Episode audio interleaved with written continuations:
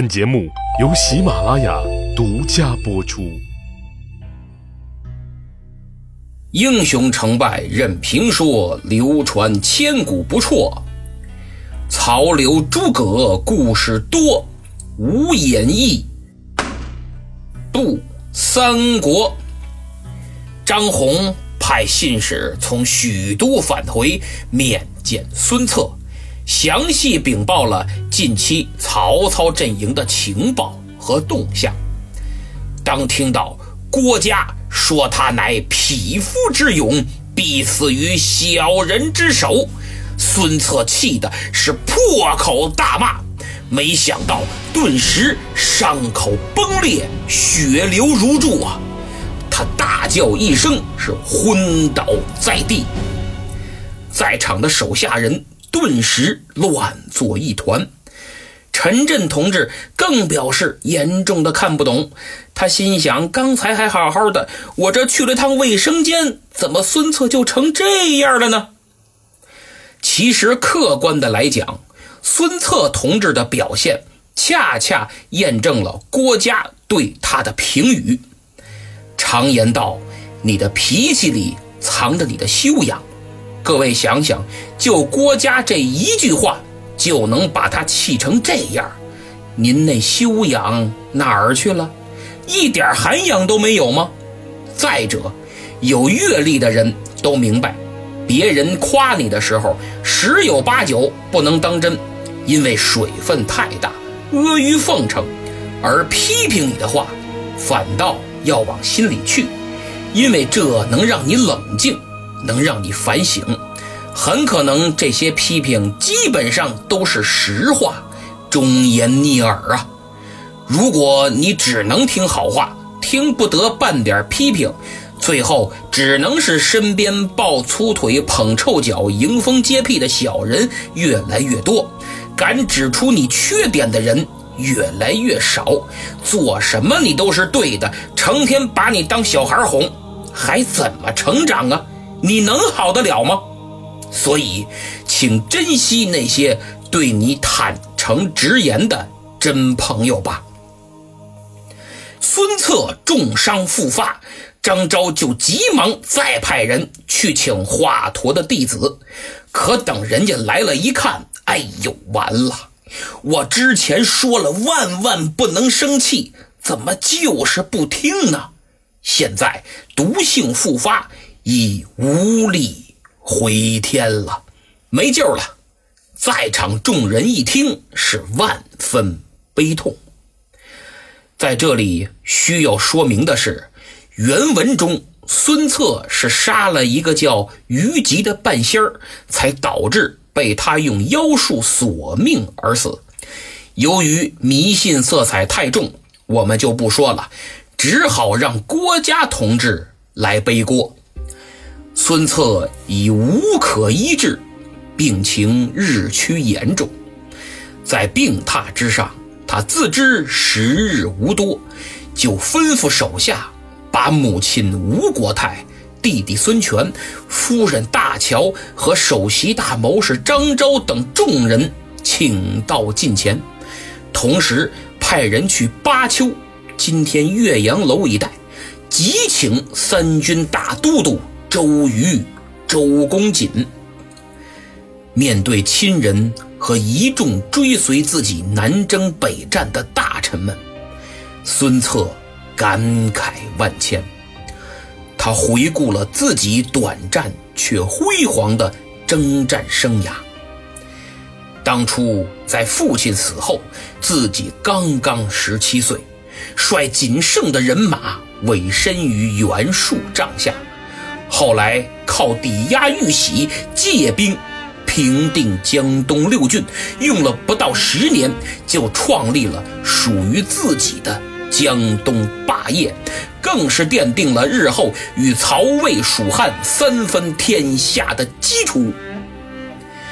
病榻前，他把印信传给了弟弟孙权，说道：“天下方乱。”以吴越之众，三江之固，大可有为啊！众大臣应竭心尽力，辅佐武帝。若据江东之众，决击于两军阵前，与天下争衡，帝不如兄。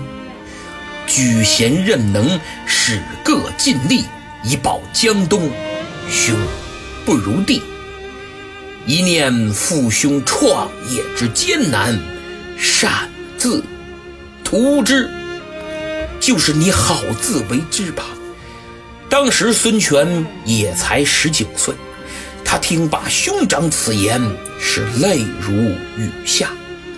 孙策又嘱咐母亲说：“儿天年已尽，不能奉孝慈母大人。”今将印绶付与武帝，望母亲朝夕训之，严加管教。父兄旧人，慎勿轻待。孩儿以后不能在您膝下尽孝了，我的位子就由二弟孙权来做，还望母亲您对他能严加管教。曾经追随父亲和我南征北战的这些老臣旧部，切不可轻慢，一定要善待。老母亲此时已然悲痛不已，泣不成声啊！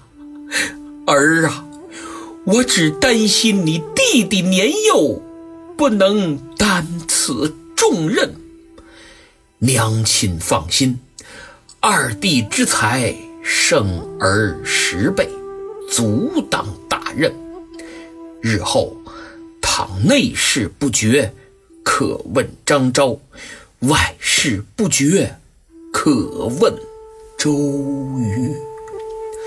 交代完了国事，孙策又对几个弟弟妹妹叮嘱了一番，让他们好生辅佐仲谋。切不可心生二志。接着，他又对夫人大乔诉说了恩爱和遗憾之情。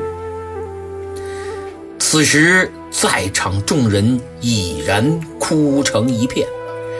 孙策遗嘱完毕，他拼尽最后力气，虎目圆睁，大叫一声。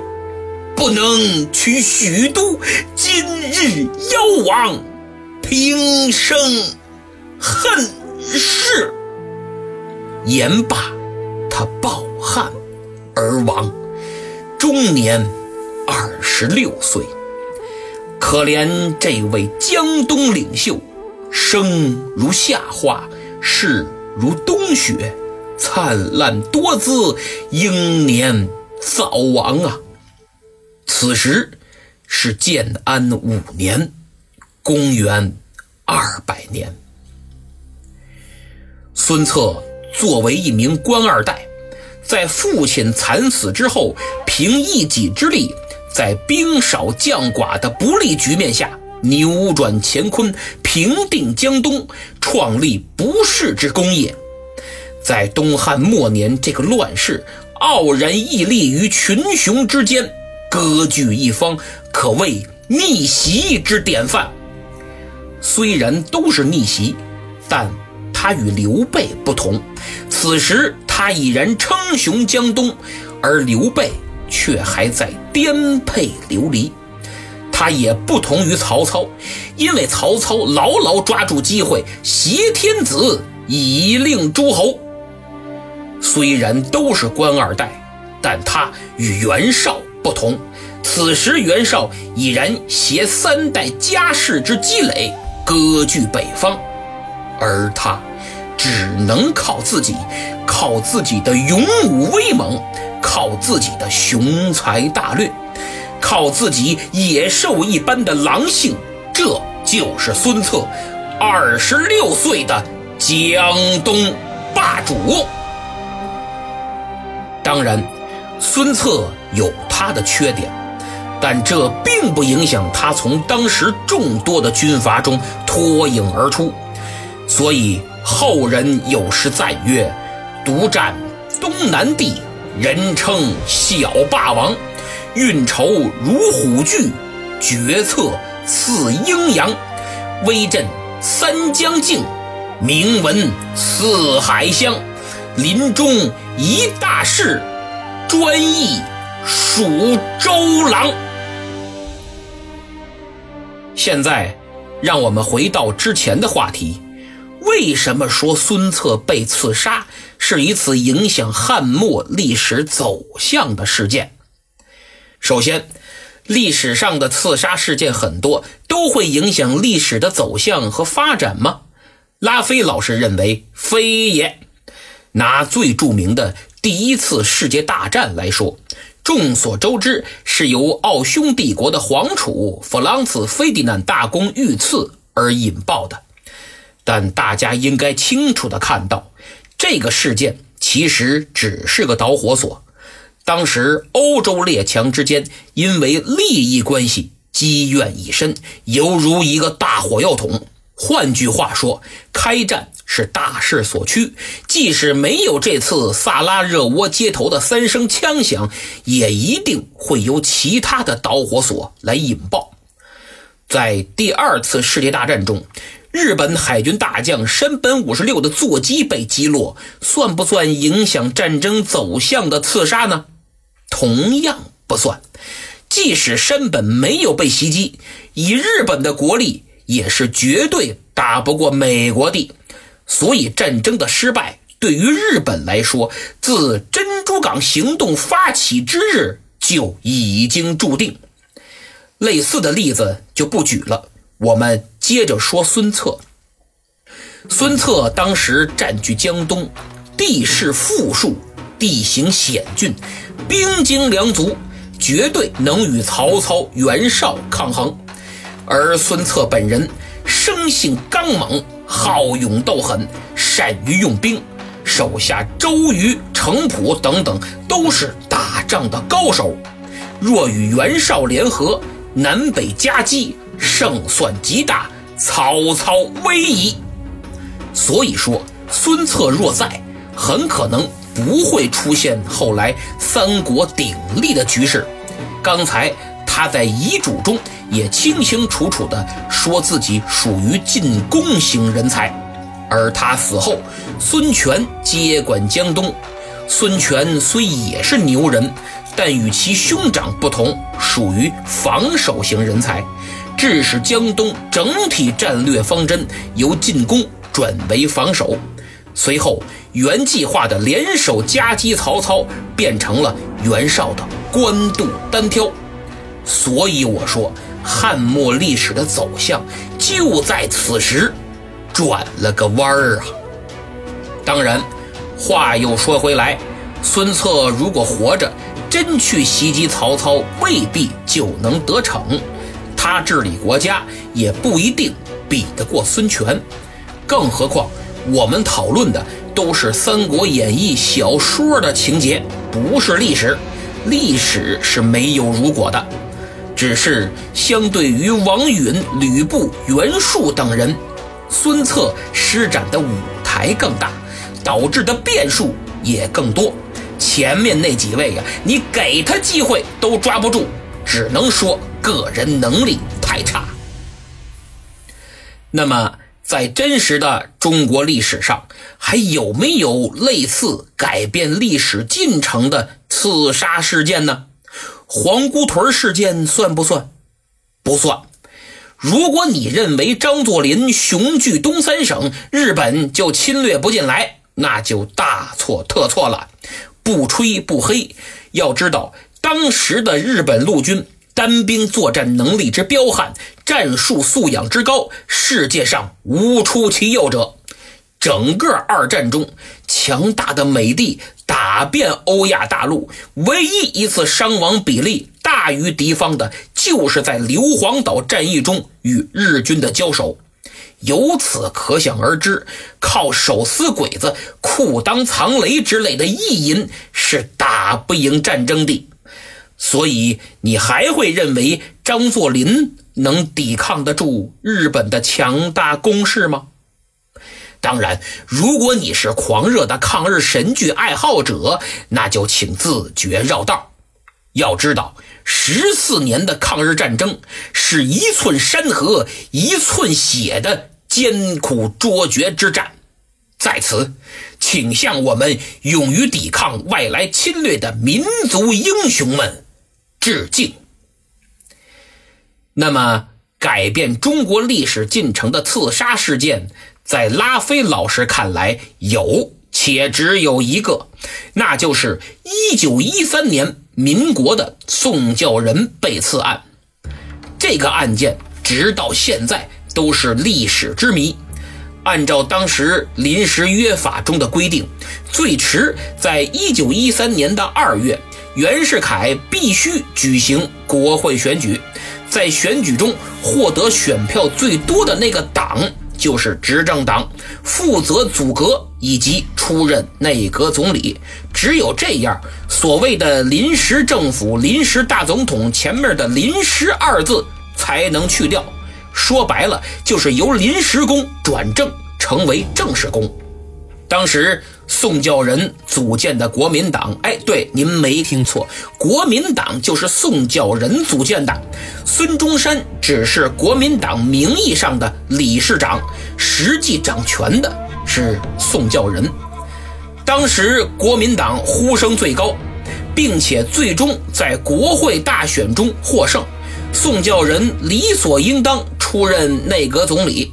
他的政治主张是实现民主宪政，实现依法治国，但不幸发生在了1913年3月29日晚十点的上海火车站。伴随一声枪响，准备从上海出发前往北京的宋教仁倒在了血泊之中。他的死直接导致。二次革命的发生，阻断了新生的民主共和国和平发展的道路。国家分为南北两个政府，军阀混战，烽烟四起，分裂割据，战乱无休。一直到一九二八年，蒋介石北伐成功，张学良东北倒戈，千疮百孔的中国才算勉强统一呀。他的死，使得本可脱胎换骨的古老中国，失去了一次千载难逢转型为民主政体和法治国家的机会。至于其中的具体玄机，我们将来如果有机会写民国的时候再详尽分析。之后，多灾多难的中华民族又经历了几十年的战乱。一直到伟大的中国共产党在一九四九年开辟了新纪元，所以我个人认为宋教仁被刺案历史的进程在这里又转了个弯儿啊。顺便剧透一下，关于宋教仁被刺，有作案动机的绝对不止袁某某一个人，比如孙某某。比如某党内讧，当然仁者见仁，智者见智，一家之言，各位不必认真。正所谓井蛙不可语之于海者，然也。顺便多说一句，像林肯、肯尼迪这样的人物被刺杀，美国的历史进程为什么没有转弯呢？这是由美国的政治制度所决定的。对于他们来说，一个人并不能决定国家的走向，或者说制度的延续性、稳定性不会因为某个元首发生意外而改变。当然，这是另外的话题了，不多讨论，就此打住。孙策死后，孙权继位，众臣全力辅佐。周瑜推荐了一人，姓鲁名肃，字子敬。临淮东川人士，此人胸怀韬略，富隐机谋。孙权大喜呀，令周瑜亲自请来。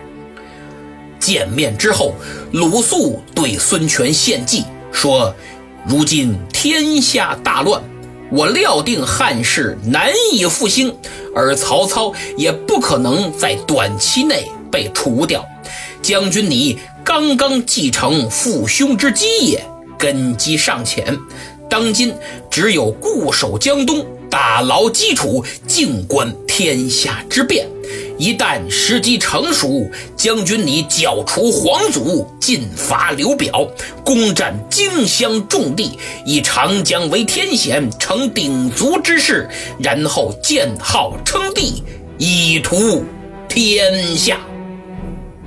大家应该牢记鲁肃的这番论调，因为再过几年，一个叫诸葛亮的年轻人对刘备也说了同样一段话，历史上称作“隆中对”。由此可见，能有这种战略眼光的不止诸葛亮一人，起码鲁肃也有。这就好比一千多年以后。面对日本军国主义的侵略，曾任保定陆军学校校长的蒋百里，对自己的学生提出了他的战略构想，那就是比例速战。我视之以久，使其疲弊。中国有地大人众两个优势条件，不打则已，打起来就得运用拖的哲学，拖到东西战争河流。我们转弱为强，把敌人拖垮而后已。他的学生听从了他的建议，制定了持久作战的方针。简而言之，就是以空间换时间。而这位学生就是蒋介石。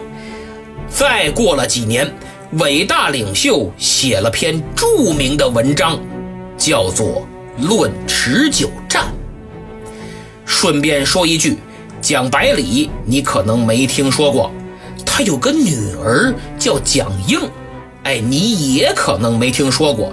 而蒋英嫁给了一个人，这个人你一定听说过，中国原子弹之父钱学森。孙权听从鲁肃的建议，致力于稳固江东基业。随后，鲁肃又向孙权推荐了一人，此人复姓诸葛，名瑾，字子瑜。对喽，就是诸葛亮的亲哥哥。诸葛瑾劝孙权不要连接袁绍，应该随机应变。孙权深以为然，于是他拒绝了袁绍的邀请，将陈震打发回了冀。周，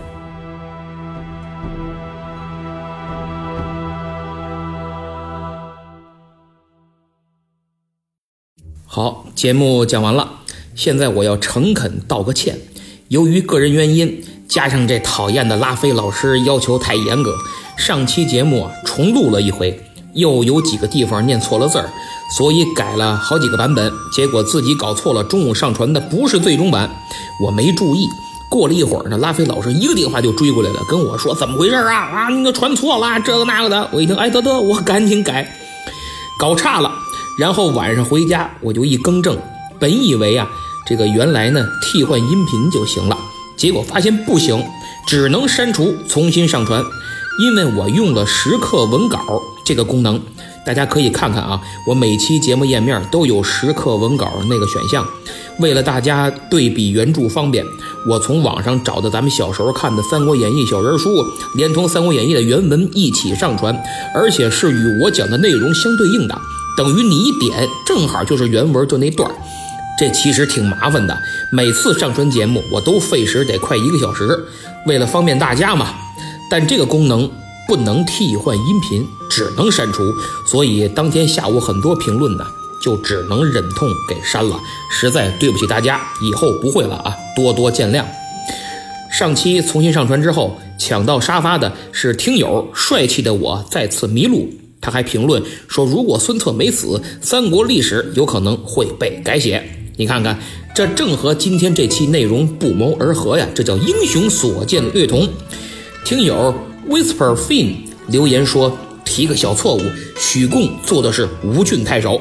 哎，没错，是吴郡太守。我讲成啥了？哎呦，我还真忘了啊！不管怎么说，您听得很认真仔细，也愿意纠正我，那是我的荣幸，谢谢您。严老师的粉丝说没抢到沙发很难过啊，让我提一下他，就当安慰了。我爱干饭幺零幺六说，我今天晚上十二点才睡，就因为听入迷了，感觉明天上学要迟到了，求点名儿。咱听节目别影响休息啊，小孩睡眠很重要，睡眠不行影响长个儿啊，以后别了啊。还有两位求点名的听友，一位叫袁静轩，是个小姑娘；另一位叫听友二三九八六零九九幺。老没来的老朋友上海托托尼，他说这个专辑是陪伴我在外面健走的最佳伴侣。哎，您运动的时候听，那可是越听越有劲儿。特别是我讲到战争的时候，加上配乐，气氛这么一烘托，肯定浑身使不完的劲儿。哎，对了，买个好耳机，运动时候听节目啊。有需要的朋友，请点击购物车图标查看小雅 AI 真无线耳机，优惠后仅二百六十八，还送一年的会员呢啊！最后要给一位粉丝祝贺生日，三月九日是听友二三五五五三二八幺，是他的生日，但由于忙那天没更新节目，今天呢给你个迟到的祝福，祝你生日快乐啊！好，今天就到这儿。喜欢本节目的听友，请订阅本专辑，并多多分享转发，特别是在朋友圈为我多拉点听众，在下不胜感激。咱们下次再见。